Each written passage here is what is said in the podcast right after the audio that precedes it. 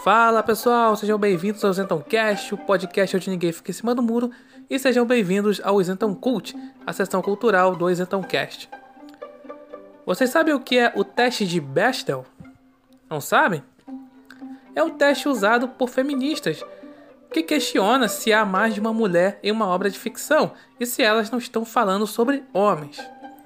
O teste ele tem esse nome por conta de uma cartunista chamada Alison Bechdel, onde em uma de suas tiras de 1985, uma personagem diz que queria assistir algum filme onde há mais de uma mulher em cena e que dialogassem, mas que não fosse sobre homens.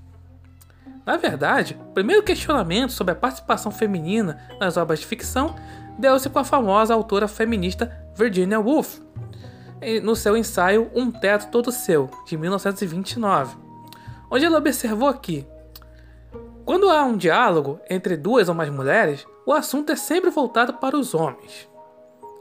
Recentemente, em 2013, foi criado o teste Victor Russell,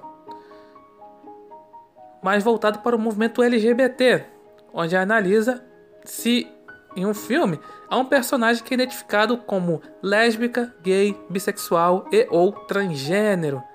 E o personagem não deve ser exclusiva ou predominantemente definido pela sua orientação sexual ou identidade de gênero.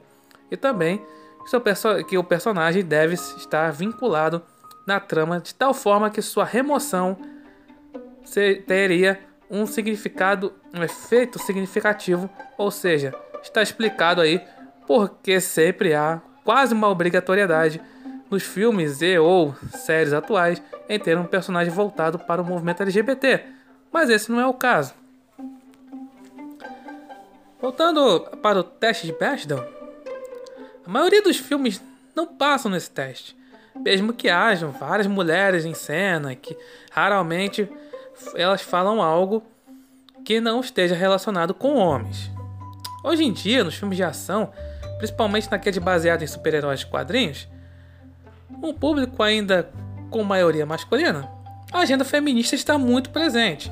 E os produtores buscam formas para passar nesse teste, só para agradar as feministas. Entretanto, no mundo real, o povo não liga para esse tipo de teste, ou nem sabe de sua existência e também, muitas das vezes, nem percebe a propagação da agenda feminista.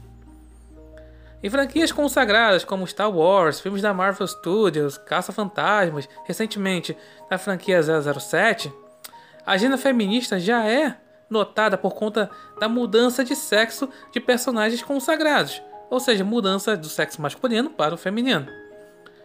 E também por conta de um certo exagero na, naquela narrativa de empoderamento feminino, incomodando os fãs dessas franquias.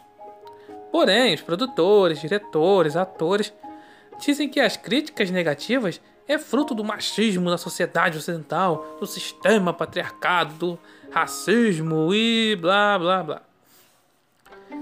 Esse pedágio ideológico está sendo e será prejudicial para essas franquias, que, mesmo faturando milhões, pode fazer com que o público não ideologizado perca o interesse. E pode fazer também com que as bilheterias, a audiência, vendas caiam é o famoso quem não lacra não lucra.